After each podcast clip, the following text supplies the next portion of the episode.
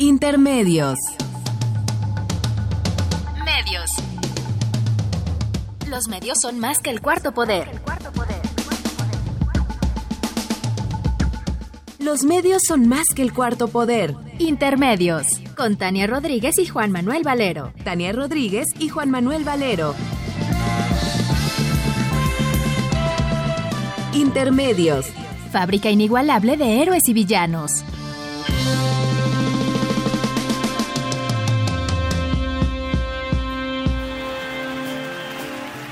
Intermedios.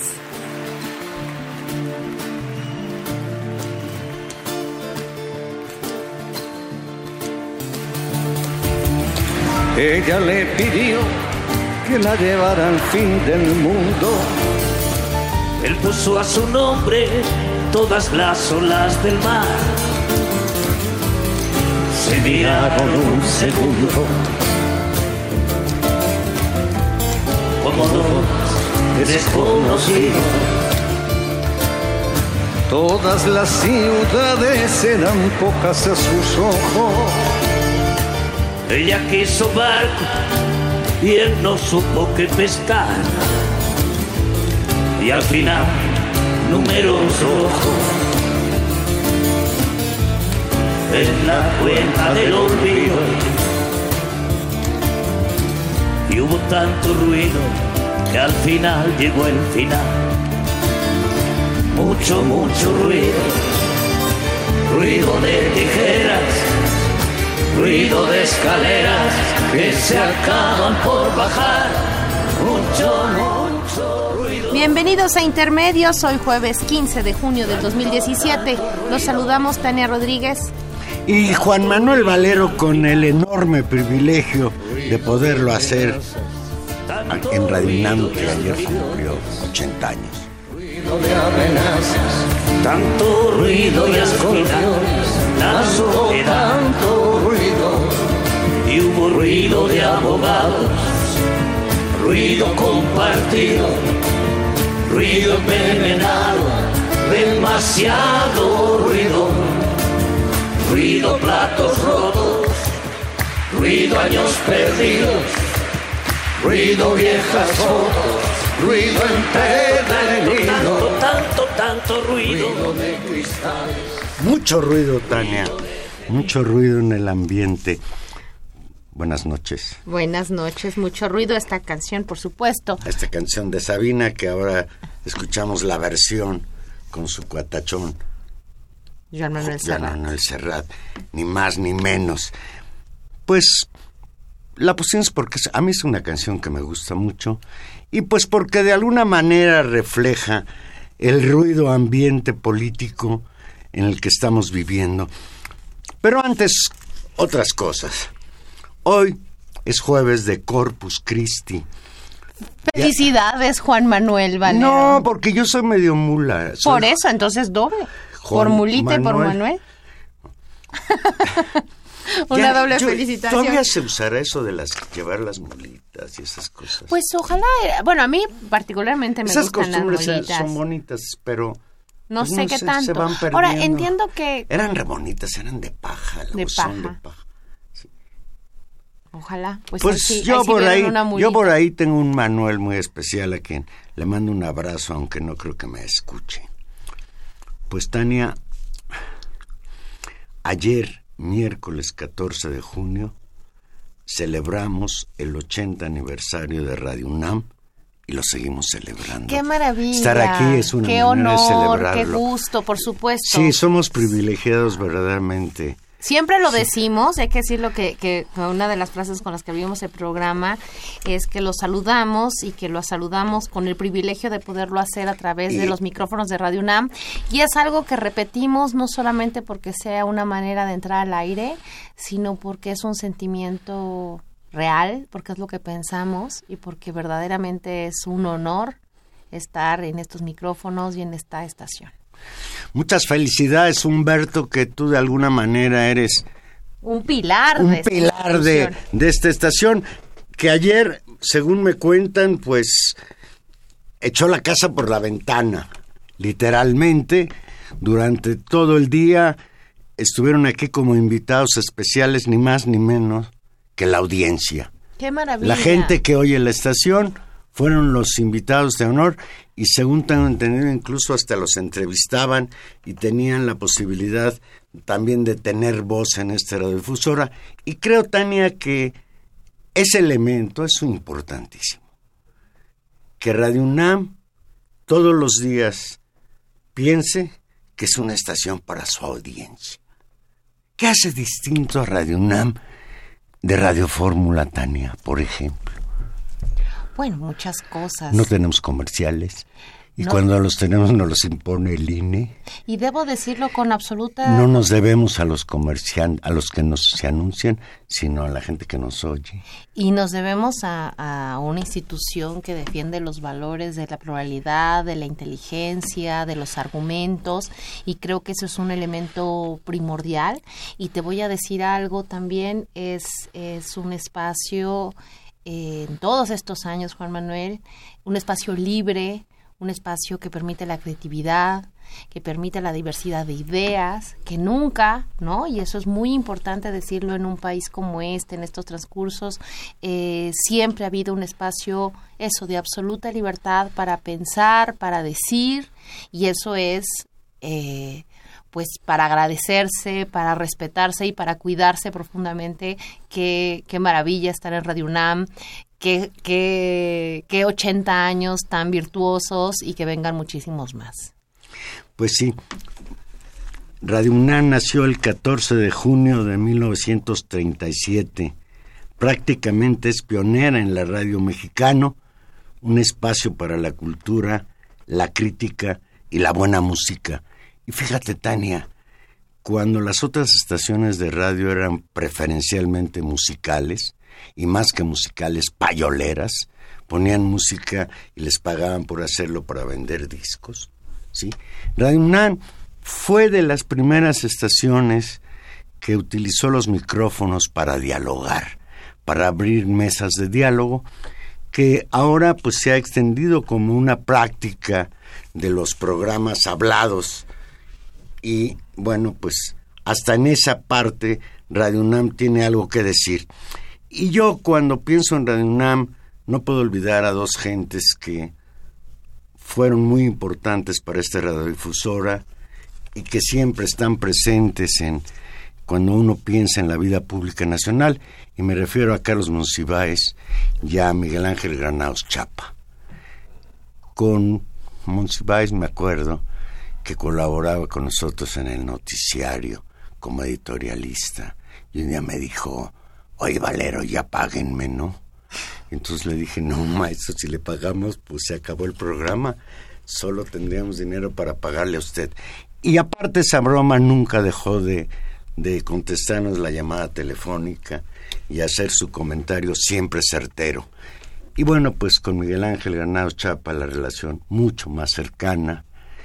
Llegué a tener el privilegio de salir de aquí con el noticiario y verlo entrar con su plaza pública. No, pues qué lujo, qué lujo, Juan Manuel. Y, y me parece que estos, por lo menos estos, estos dos referentes de la inteligencia, de la cultura y de la libertad, volver, creo que vale la pena volver De a la repetir. lucha por la libertad. de la libertad de expresión es eh, son dos faros sin duda pero hay muchos muchos muchos referentes más que han pasado por estos micrófonos y en un y efectivamente en el contexto en el que estamos recordar eh, estos momentos recordar la gran disputa por eh, la libertad de expresión por la construcción de instituciones públicas que puedan construir contenidos diversos, distintos, donde quepan las opiniones, donde quepan todos los Méxicos que somos, pues es una tarea imprescindible y una tarea que debemos defender, aquilatar y tratar de, de desarrollar. Así que, pues, larga vida a Radio UNAM. eh, gracias, ¿no? Muchas gracias por, por, por estos, por estos años. saqué la cuenta, Tania, yo ya llevo aquí alrededor de 20 años, ya son muchos. Y tú 14, No, bueno, para que no andes diciendo, empecé siendo una niña. Juan. para que no andes diciendo que eres tan jovencita. Pues Tania, ya se consumó el fraude en Coahuila y en el Estado de México y ahora está en manos del Tribunal Electoral del Poder Judicial de la Federación decidir sobre las solicitudes de anulación de ambos comicios, presentadas tanto por Morena como por el PAN y otros partidos y organismos de la sociedad civil. A casi dos semanas de la elección, el PRI ya se siente ganador y casi todos los medios de comunicación comerciales dieron por válidas las elecciones, dictaron ya sentencia, declararon ganadores a Del Mazo en el Estado de México y a Riquelme en Coahuila. Yo, sin embargo, pienso que es demasiado pronto para cantar victoria porque ambas elecciones están siendo impugnadas y pues el escandaloso fraude, desde mi humilde punto de vista, va a exigir la anulación en ambos casos. Sí, sin duda eh, veremos cómo proceden estas demandas en los tribunales. Hay que señalar que el PAN ya presentó pruebas que avalan ante el Tribunal Electoral del Poder Judicial de la Federación que declara la nulidad de la elección del domingo antepasado debido a las irregularidades graves en al menos 20% de las 3.628 castillas instaladas. En Coahuila, eh, estas, estas demandas están acompañados de una movilización social fuerte, encabezada por esta alianza entre el PAN, digamos, y todas las demás fuerzas de oposición en el Estado, en contra, digamos, del de, el PRI y de la, del gobernador Moreira.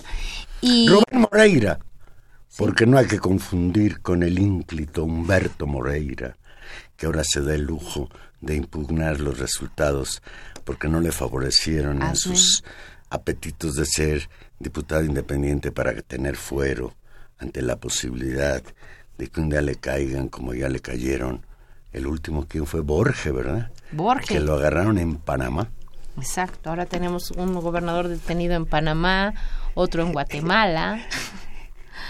Escuché un, creo que es una caricatura de no sé si es del Monero Hernández, pero es muy caricatura padrísima que está Ochoa, que dice, oye, no la muelen. Si para ganar una elección tenemos que agarrar a dos gobernadores del PRI, a Yarrington al principio, ya, no, a, a Duarte al principio y a Borges hacia el final, dice al rato ya no nos va a alcanzar para ganar otra gobernatura si vamos metiendo al bote de dos en dos. ¿Qué vamos a tener que hacer, no? ¿A dónde vamos a parar? Eh, bueno, eso, eso acompañado en, en, Coahuila y en el Estado de México, Juan Manuel, hay eh, regularidades importantes que también han empezado a ser documentadas ya en términos formales en, en los tribunales. Eh, esto es importante eh, y son de, de, múltiples, de múltiples tipos. La plataforma ciudadana Ni un fraude más anunció que presentará dos juicios uno para la protección de derechos ciudadanos y otro para que se ordene la anulación de la elección. Lo anterior ante las graves violaciones e inconsistencias encontradas en el proceso electoral y que pasan por múltiples lógicas. Identifican eh, siete tipos de irregularidades, algunas que pasan justo en el día de la elección y otras que están asociadas más bien a conductas previas. Estas tienen que ver con presión sobre los trabajadores del gobierno estatal y municipal, presión al sector de, transporte, en el sector salud, magisterial y de policía, presión, digamos, de miedo. Recordemos todos estos, estos eh, propaganda que empezó a circular en algunos municipios importantes. Muchos casos inhibió que llegaran los representantes de las casillas. Falseando. Les llegaron a mandar cartas firmadas por la FEPADE que no se presentaran. Claro, eso por un lado, y la otra, estos, esta propaganda que resultó falsa, que se presentaba como del Instituto Electoral del Estado de México, en la que llamaba de tengan cuidado en la jornada porque puede haber viol ¿Qué hacer si en la jornada hay balazos? Bueno, guarde la calma, tírese al piso, lo cual, por supuesto, generó pues una situación de, temor. Y ya no hablemos sino del acarreo, compra y coacción del voto, de la violación de la veda electoral y de un tema que creo, Juan Manuel, que va a empezar a cobrar relevancia muy importante y que y es probable que sea una de las rutas más importantes, que es justamente el rebase de los topes de campaña. Yo eso, eh, eso te iba a señalar. Yo he escuchado que, de acuerdo con algunos analistas en estas cuestiones de las impugnaciones electorales, las anulaciones, etcétera, el rebase de tope de campaña puede convertirse en la principal causa de anulación.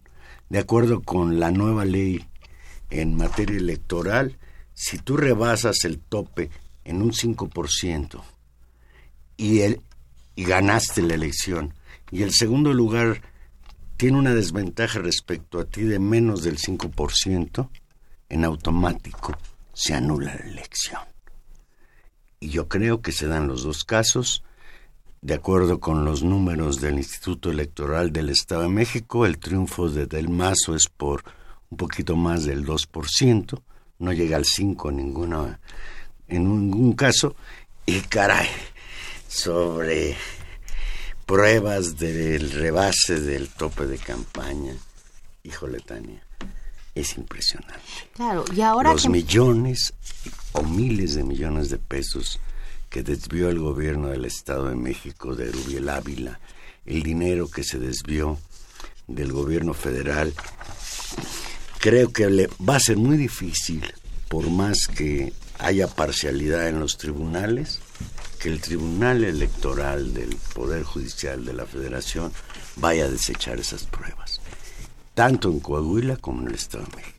Claro, y, y tal vez, y eso, eso lo discutiremos un poco más adelante, el tema del dinero va a cobrar una relevancia mayor en la medida en que se dé seguimiento a las denuncias que ya que ya están siendo públicas sobre la cantidad de recursos destinados al Partido Revolución Institucional de parte justamente de estos este, flagrantes exgobernadores Duarte, los dos Duartes y Borge y la cantidad de recursos de procedencia pues ilícita, porque unos serían de recursos públicos y otros serían recursos que no están dados a conocer y que rebasan con mucho los topes de campaña, que pueden estar jugando en la política y particularmente en la compra y movilización del voto.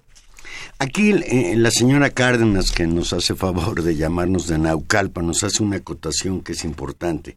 Dice que el PAN pide la anulación en la elección allá en Coahuila, mientras que Morena solo pide que se revisen los números para confirmar la victoria de Delfina Gómez. Y en eso tiene toda la razón eh, la señora Cárdenas. Morena no está planteando la anulación, sino la rectificación del conteo, está pidiendo que se cuenten todos los votos, porque de acuerdo con sus números, la ganadora en número de votos en la elección para el gobierno del Estado de México el pasado 4 de junio fue la maestra Delfina Gómez. Gracias, señora Cárdenas.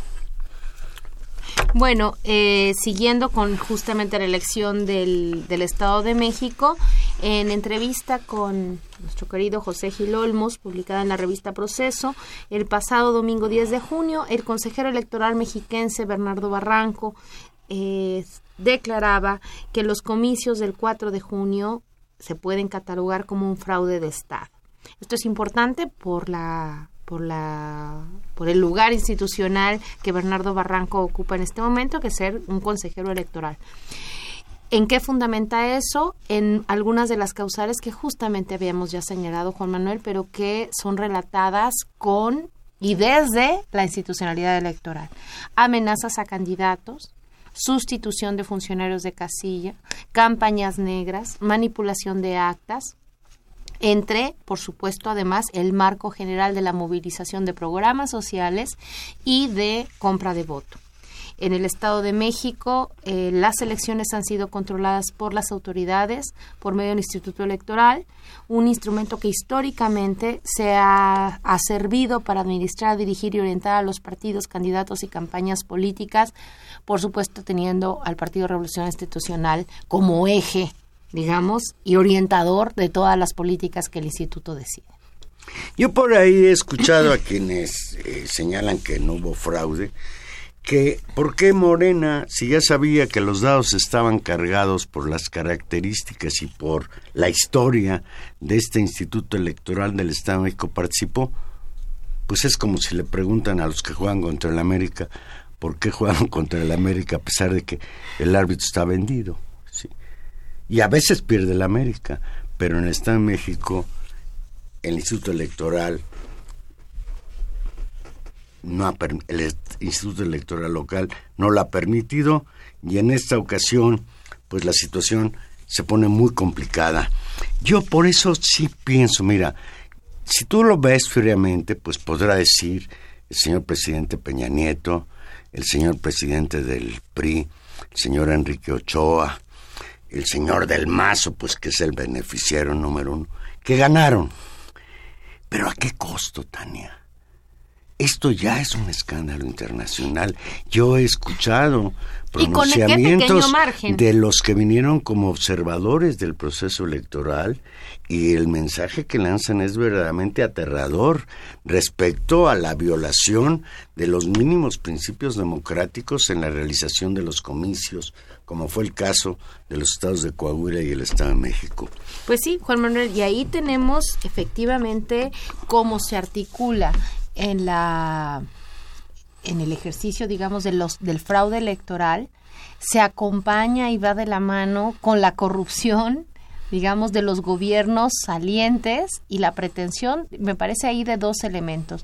Uno, la intencionalidad de que no haya un recambio en el gobierno para que no se fiscalicen las cuentas, para que no se ponga en orden la casa, para que no haya el incentivo básico la democracia, incluso de la más reducida y de la tradición, digamos, más liberal y procedimental, que es que sean equipos distintos de gobierno que se van disputando el control del aparato estatal y que tienen el incentivo entonces de señalar, digamos, sus faltas y de vigilarse entre todos. Aquí hay una clara intencionalidad de que eso no suceda, ¿no? Digamos, de continuar un espacio de impunidad.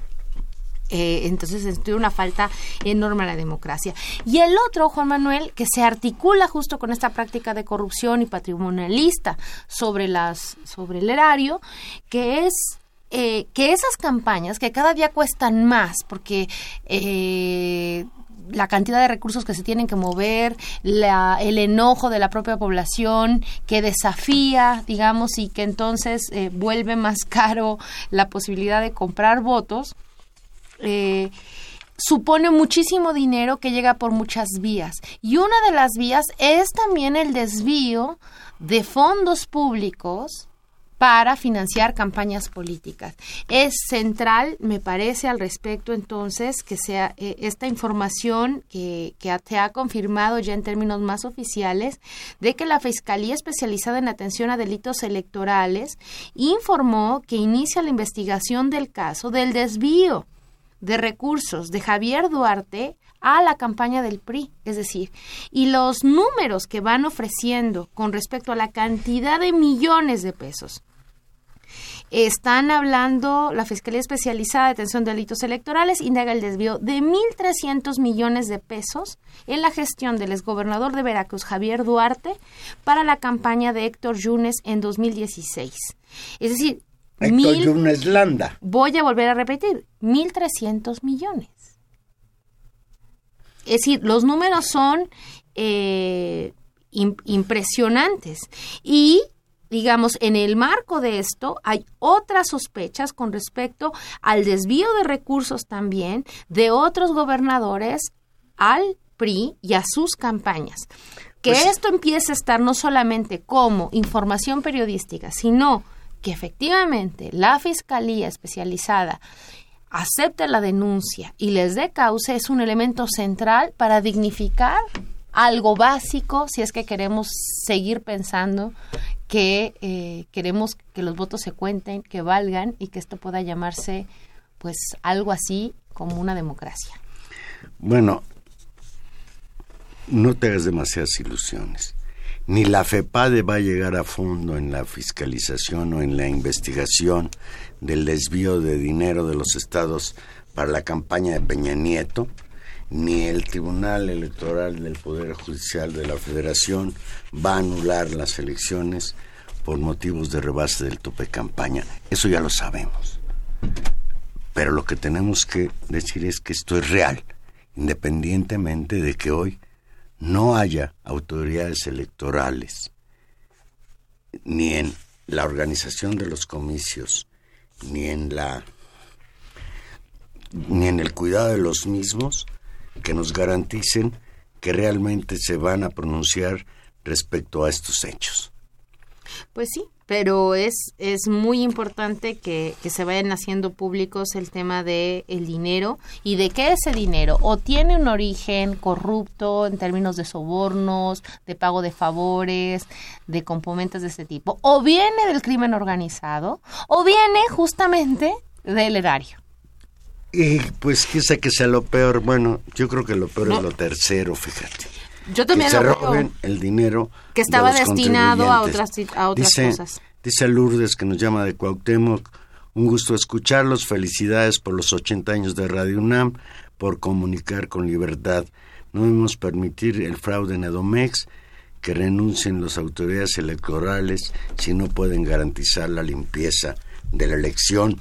Agustín Mondragón, nuestro amigo de Cuauhtémoc, felicito a Radio UNAM por sus 80 años de ser un oasis de libertad radiofónica y dice que ojalá la ultraderecha no tome estos medios y los desaparezca, ni lo mande Dios, don Agustín.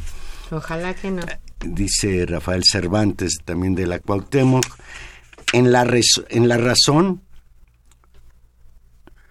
la razón será el periódico, dice, en la razón aparece una invitación al rector para encumbrar a la UNAM, impulsando desde su seno la formación de la Corte Penal Internacional de an- ante qué? Ay, no entiendo. A ver si me lo traduce y, después y después lo comento. Perdón, eh, Ángel Cervantes, no no entiendo bien lo que lo que sugieres.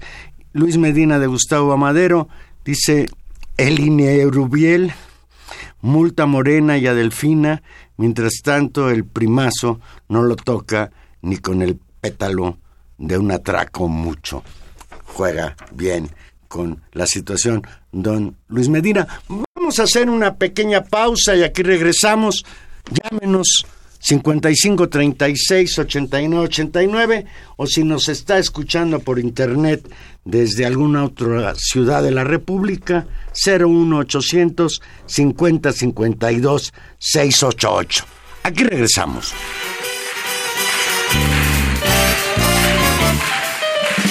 Probablemente en su pueblo se le recordará como a cachorros de buenas personas que untaban flores para regalar a su mamá y daban de comer a las palomas.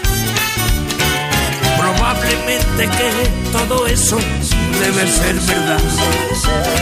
Aunque es más turbio cómo y de qué manera llegaron esos individuos a ser lo que son. ¿De a qué sirven cuando alzan las banderas? Hombres de paja que usan la colonia hielo para ocultar oscuras intenciones. Tienen doble vida, son sicarios del mar. Entre esos tipos y yo hay algo personal.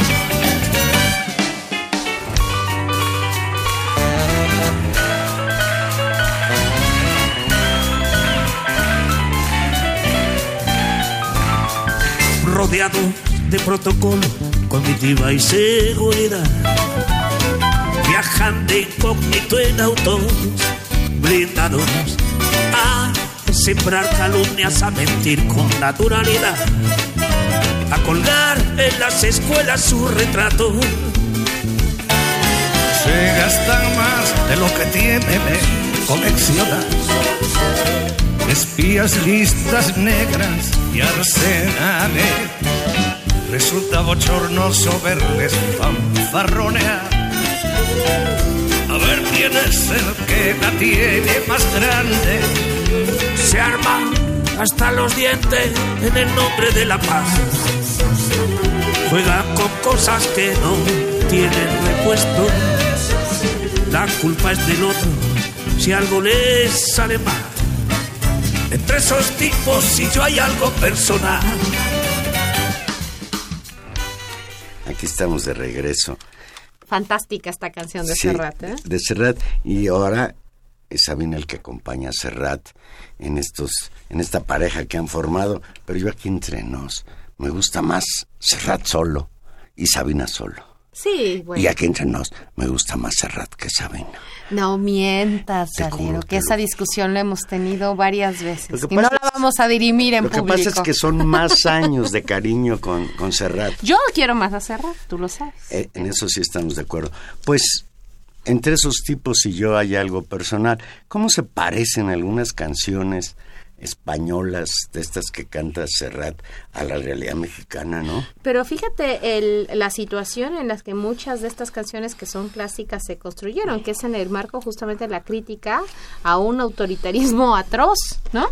Eh, y bueno, eh, justamente es- esta, esta canción es linda porque pone en el centro que esa corrupción de estas buenas personas que además eh, aparecen como muy decentes, usan todo el protocolo, quieren tanto a su familia, son tan buenas personas, tan gente bien, gente bonita que sale en, en lugares, pues hace todas estas corruptelas y se convierte en algo personal.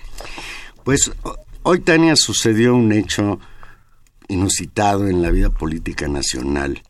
Hoy en Los Pinos, ante el presidente Enrique Peña Nieto, en protesta por la violencia contra los periodistas en México, el reportero Álvaro Delgado de la revista Proceso, que por cierto hace ocho días estuvo aquí comentando con nosotros, desplegó una pancarta en letras rojas y negras que en donde se podía leer basta de sangre, rectifique presidente, ni uno más.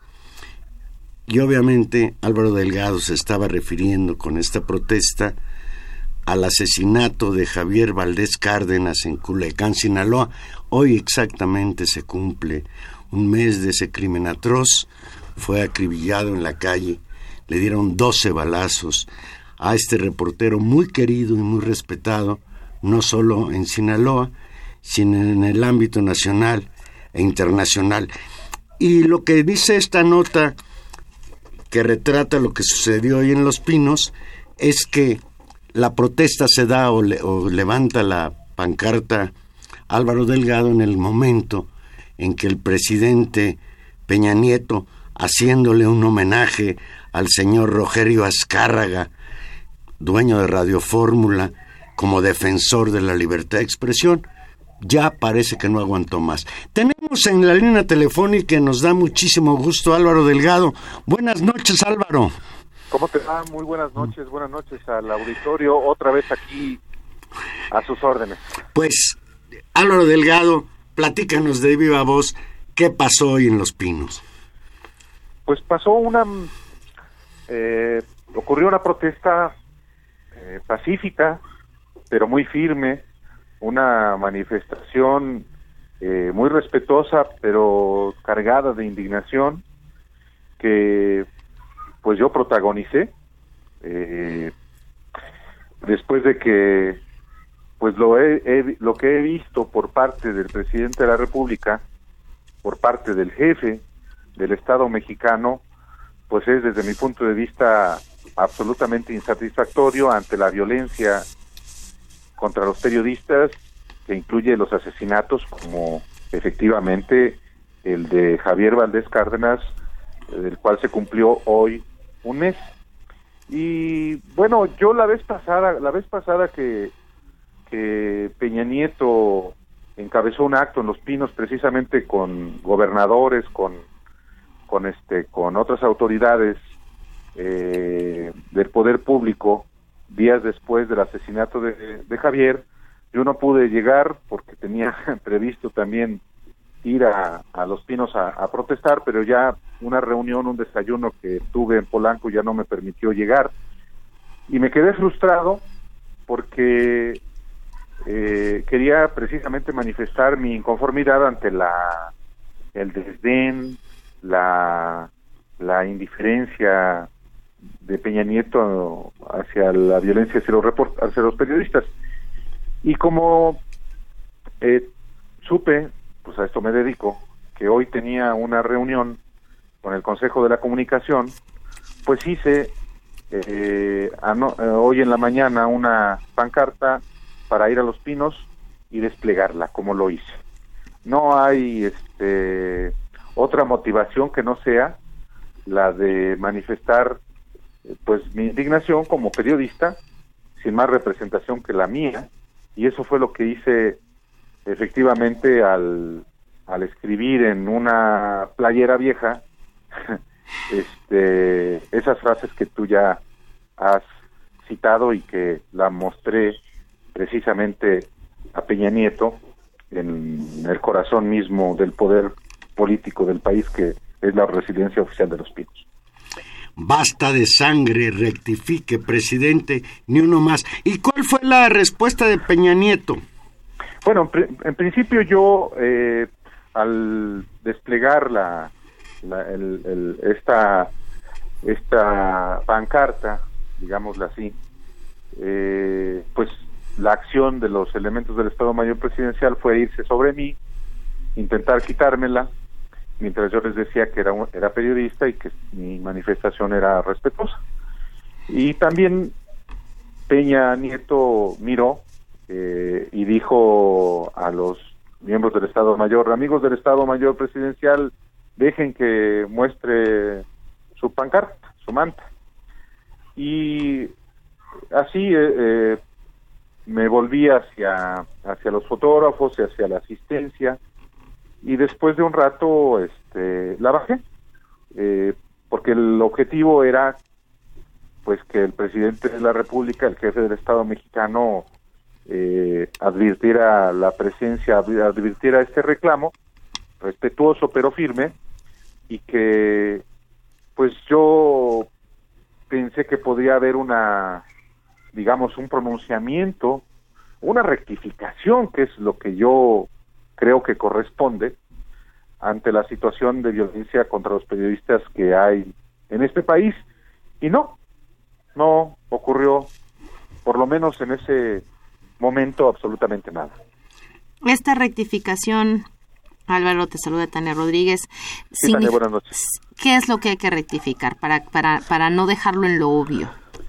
Bueno, hay que rectificar eh, en el desdén, en la indiferencia, en la, en la voluntad política de eh, ir en contra de la, de la impunidad que generan precisamente que haya quienes agreden y hasta matan a periodistas porque no, no, no pasa absolutamente nada.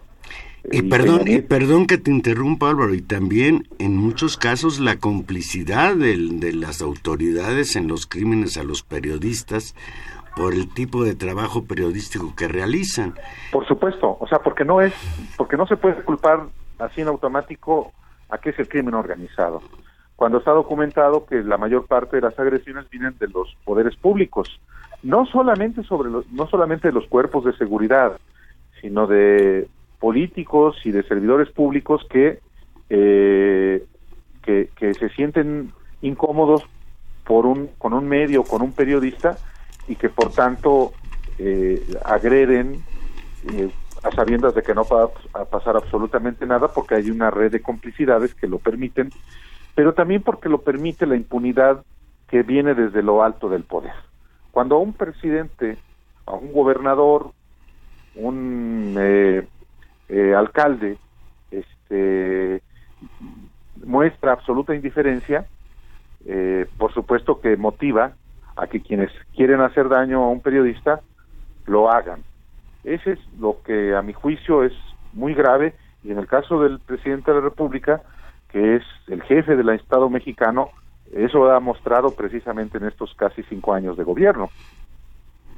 Álvaro, hay, hay otro elemento que me parece muy, muy importante de la acción de hoy y tiene que ver que esto se da en el marco justamente de la reunión con el Consejo de la Comunicación. Un consejo que reúne, digamos, a la cúpula de los empresarios, de los medios de comunicación. Y creo que tu reclamo, eh, que me parece muy, muy digno y, te, lo, te lo reconocemos en, en, su valentía y en su ética, tiene también ahí un interlocutor muy válido, es decir, el lugar. Es el, reconocimiento del Consejo de Comunicación donde uno de los pilares básicos y de servicio público de los medios de comunicación es la información, que es un derecho a estas alturas, y donde los periodistas como tú y como todos los colegas asesinados, que en nombre de Javier Valdés, pero en nombre de todos los demás, es el, el pare, pare, que se pare esta, este, esta violencia en contra del periodismo, también no, no se pone en el centro de los primeros que teóricamente deberían también salir a proteger a los que son el pilar de su negocio, que son los periodistas, que son los que hacen la comunicación y que son el garante de la libertad de expresión. Es, es, es lastimoso también el ambiente de, de normalización en las relaciones del sector de la comunicación y el poder en un momento donde México se ha convertido en un escenario de violencia a los periodistas y de amenaza a la libertad de expresión. Por supuesto, eh, la única expresión eh, ante esta violencia contra periodistas y más específicamente a raíz del asesinato de, Javier Valdés fue ese desplegado de ya basta eh, de los que firmaron pues muchos medios de comunicación incluyendo proceso que, que no lo, lo firmó inmediatamente por una confusión pero que lo que también lo hizo suyo, eh, agregando, naturalmente, que también la responsabilidad viene de las, del Estado. O sea, no puede hablarse en abstracto de la violencia sin identificar la responsabilidad que cada ámbito tiene. Eh, hoy, en efecto, la ceremonia que encabezado por el presidente Peña Nieto fue eh, para cambiar de presidencia del Consejo de la Comunicación y darle un reconocimiento al al empresario este, Rogerio Azcárraga y ahí estaban pues los principales conductores de, de radio y de televisión eh, y particularmente de Radio Fórmula, Joaquín López Dóriga, Ciro Gómez Leiva, Ricardo Rocha, eh, Carlos Loret de Mola, saludé por ejemplo a Rocha, a, este a Ciro Gómez la ceremonia en sí misma. Y este y bueno yo entiendo que ellos pues no van no iban a inmediatamente a irse sobre mí y este y solidarizarse con mi protesta. Este, yo pienso que cada quien tiene hace lo que le cree que le corresponde. En mi caso, yo considero que mi deber personal como periodista era manifestar respetuosa pero firmemente lo que considero que debe ser una rectificación del presidente de la República. Yo sé que es una es un reclamo marginal, eh, pero, pero yo lo quise hacer, este, insisto, con respeto, no grité absolutamente nada porque no era el objetivo, era sencillamente mostrar una, una, una posición y se me acercó, por ejemplo, un funcionario de la, de la de participación ciudadana y, y yo sin problema dije, aquí están mis datos, este es mi nombre, este es mi teléfono, este es mi medio, es que dice, es que para ver si podemos establecer comunicación, dije, yo estoy, yo sería, para mí sería fundamental que el presidente de la República se reuniera con periodistas para conjuntamente saber cómo poder frenar esta violencia en la que estamos pues eh, involucrados autoridades y quienes ejercemos los, el periodismo en medios de comunicación esto ocurrió y no ha pasado nada más. Pues esperemos que no pase nada más en términos de que haya una represalia por ahí. Yo no, ¿eh? yo me enteré, yo me enteré, fíjate qué curioso Álvaro, por Radio Fórmula, venía escuchando yo el noticiario del señor José Cárdenas, y ahí él después de darle un amplísima cobertura, pues al homenaje a su patrón, sí, sí habló de tu irrupción, de tu protesta, y hasta donde yo escuché lo hizo incluso con respeto, eso también habría que reconocerlo. No sé si le van a jalar las orejas después. No, mira, no creo, porque finalmente yo tengo, yo conozco a, José Cárdenas, conozco a López Dóriga, conozco a muchos colegas, porque finalmente en este medio, pues durante yo tengo dedicándome a esto ya más de 20 años y nos conocemos en la cotidianidad informativa. Eh, este, entonces, eh, sí, pareció, quizá fue eh, inoportuno para, para Rogelio Azcárraga, que estaba tan feliz de, que les rindieran un homenaje pero no era el propósito ni, ni, interferir en ese reconocimiento que le estaban haciendo, era sencillamente la alzar la voz con que como, como periodista que soy, ante hechos que me parecen inaceptables, y que yo pienso que los periodistas no podemos ver como cotidiano esta violencia, ni podemos acostumbrarnos a que asesinen, le quiten la vida a compañeros en la Ciudad de México, en Tamaulipas, en Yucatán, en Campeche, en Baja California, en ninguna parte del país. Eh, se, están, se están haciendo cada vez más cínicos los, los agresores, ya no traman eh, eh, ir contra periodistas en la oscuridad, es a plena luz del día. Entonces, yo aspiro a que haya efectivamente una rectificación. y si la hay, qué bueno, porque esto es eh, finalmente en beneficio de todos. No es que la vida de un periodista valga más que la de un ciudadano, no, son igualmente valiosas, solo que la actividad informativa y la agresión contra periodistas sí tiene consecuencias graves para la sociedad. Además, además, de alguna manera, tu presencia ahí, la pancarta, pues dejó en entredicho esto que, por lo que yo escuchaba previamente de la intervención del presidente felicitando al señor Azcárraga como un paladín de la libertad de expresión, etcétera, pues retratan una realidad muy diferente a la de este país donde a los periodistas cuando cuando pueden les quitan el micrófono les, o los corren del periódico y cuando pueden les meten un balazo y los dejan muertos a media calle en las calles de Culiacán. Pues te felicitamos Álvaro, te agradecemos como siempre. Ya te vamos a tener que pagar, como decíamos, si vais, ya páguenme por colaborar en Radio UNAM. O por lo menos calendario, mi querido Álvaro. Ah, un calendario. Con, calendario a, principios de año. ¿eh? Sí, eh, muchísimas gracias. insisto, yo, yo, yo, yo, yo lo que, yo, yo, yo me siento muy tranquilo, de verdad, muy tranquilo, porque hice lo que, lo que creí conveniente hacer eh, no fue eh, una protesta eh, violenta y respetuosa. Yo creo que hay que conducirse de esa manera también, con firmeza, eso sí, y este, ojalá que, ojalá que sea para bien. Qué bueno, Álvaro. Álvaro Delgado, una última cuestión. Sí. Me voy a poner de abogado del diablo. Alguien por ahí te va a decir, oye Álvaro, tú tienes un espacio, un espacio en una de las revistas más importantes de este país ¿Para qué necesitabas ese espacio? Te, lo van a reclamar. No, pues yo creo que es un, es un deber como ciudadano y como periodista. O sea, y mira, eh, hoy compañeros de periodistas, muchos periodistas, particularmente quienes están participando en un ejercicio muy importante que hay que ponerle mucha atención, que son mesas que se están realizando desde ayer y hoy y mañana en el, en el Palacio de Correos, en el centro de la ciudad, bueno, marcharon a la Fiscalía eh, especializada en delitos contra la libertad de expresión, que está cerquita del Palacio de Bellas Artes, de donde partió la marcha. Pues yo lo respeto mucho y respeto mucho a los compañeros que marcharon a gobernación, pero eh, yo creo que hay que ir al corazón del poder público institucional, en este caso eh, frente al presidente de la República. Yo sé que pudo no haberle gustado, pero también sé que creo que él está consciente de que la, la, protesta que yo hice es legítima y que quizá pueda eh, ayudar. Si no es así, vamos a seguir insistiendo. Él se va a ir en un año y nosotros nos seguimos en el ejercicio de nuestra profesión que ojalá sea en mejores condiciones.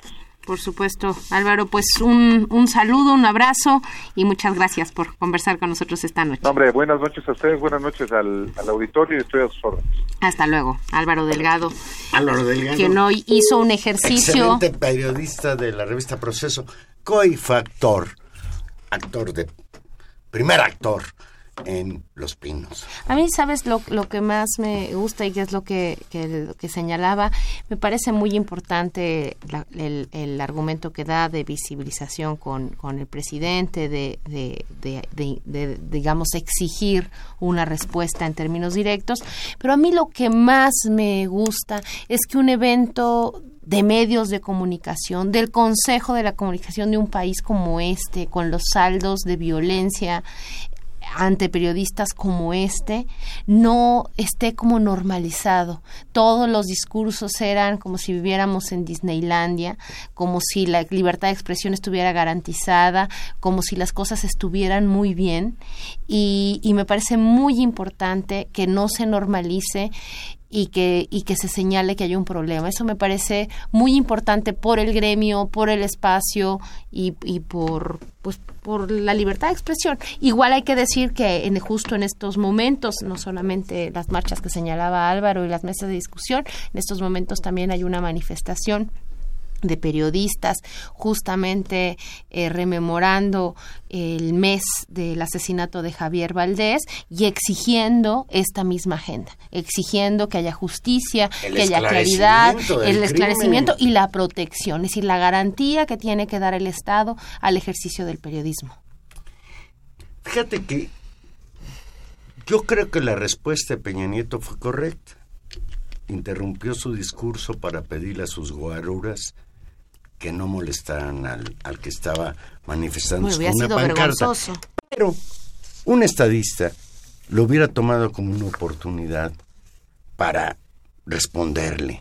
Responderle, la pancarta le estaba exigiendo una respuesta.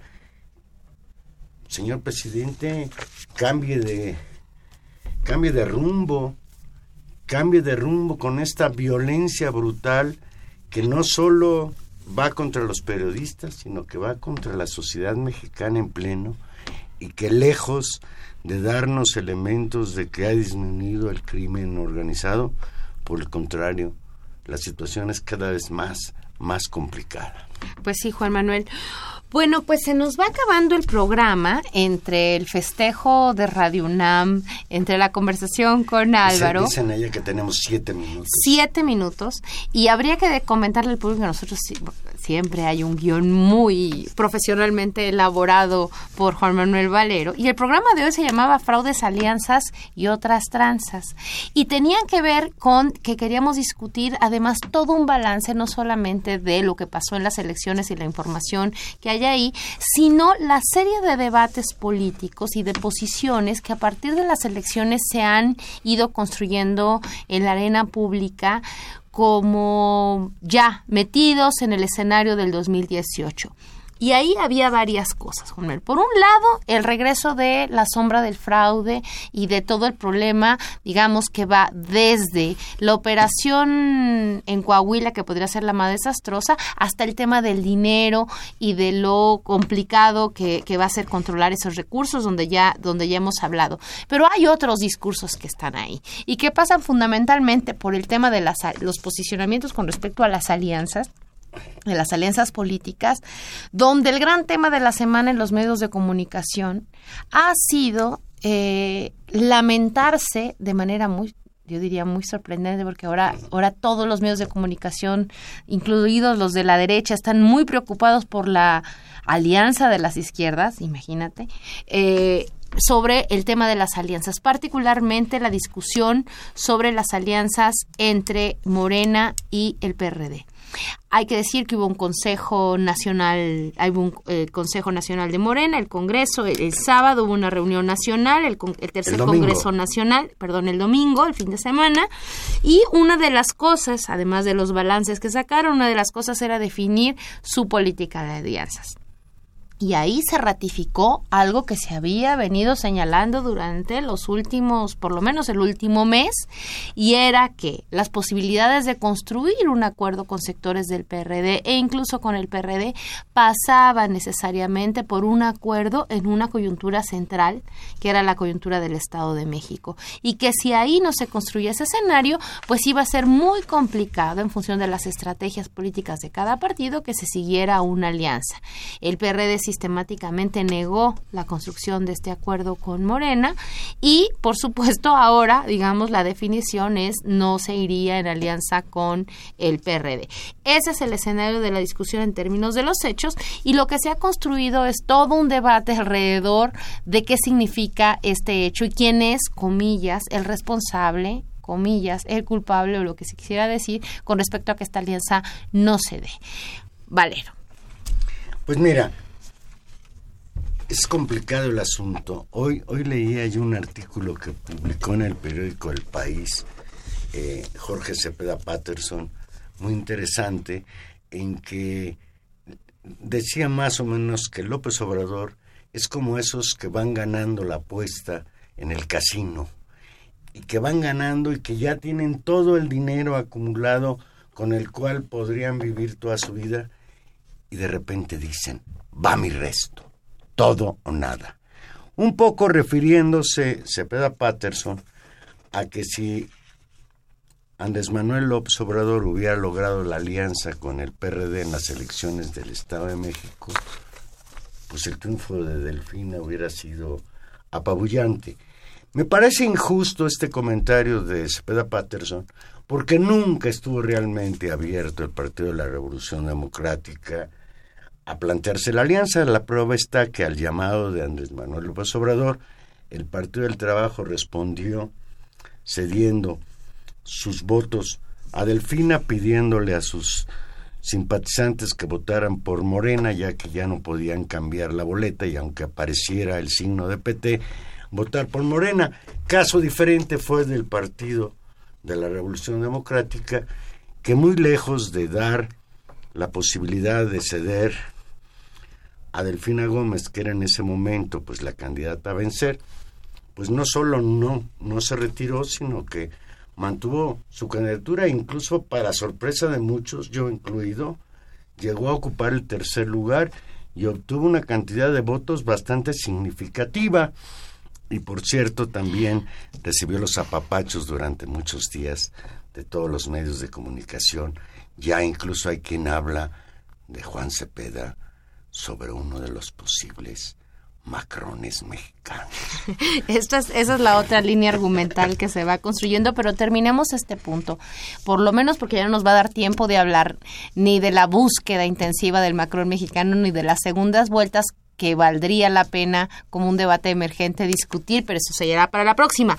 Para cerrar el tema del, de, la alianza, efectivamente es, eh, creo que es eh, necesario pensar hasta qué punto la reducción de muchos análisis políticos que han salido esta semana se reducen simplemente a un tema de la el afecto o no afecto, la soberbia o no soberbia, el acuerdo personal o no acuerdo personal y la actitud ante la vida de ciertos liderazgos, por singularmente particularmente Andrés Manuel López Obrador y de la, de la cúpula del PRD.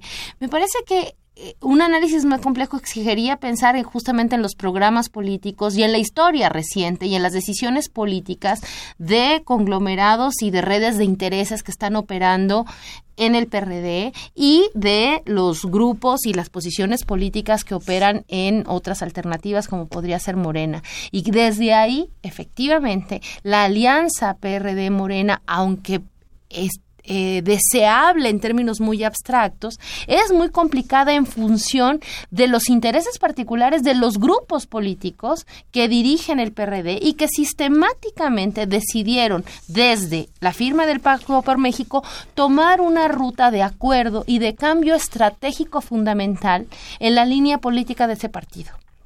Eso me parece que es, hay que ponerlo en el centro, porque si no todo parece que simplemente es un problema de acuerdos o no acuerdos, como si el PRD siguiera siendo lo mismo que fue hace 10 años. ¿no? Como si fuera lo mismo que fue hace ocho años, como si fuera lo mismo que fue antes de firmar el Pacto por México. Su significación pues política pues mira, Yo, yo concluiré con dos cosas muy rápido. La primera es que más vale solo que mal acompañado.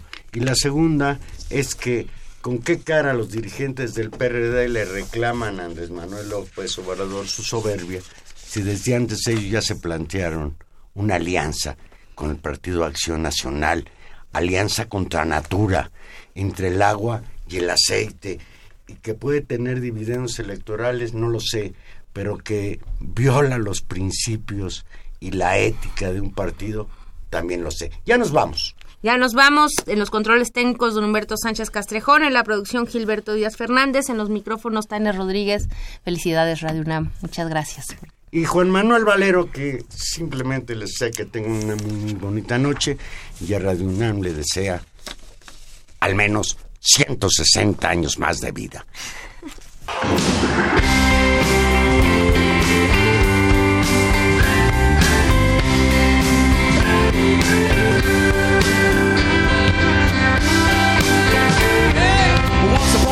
Time, you dressed so fine, through the bumps of dime and you climb, and then you, yeah, people call, say me where I die, you're bound to fall. They thought that.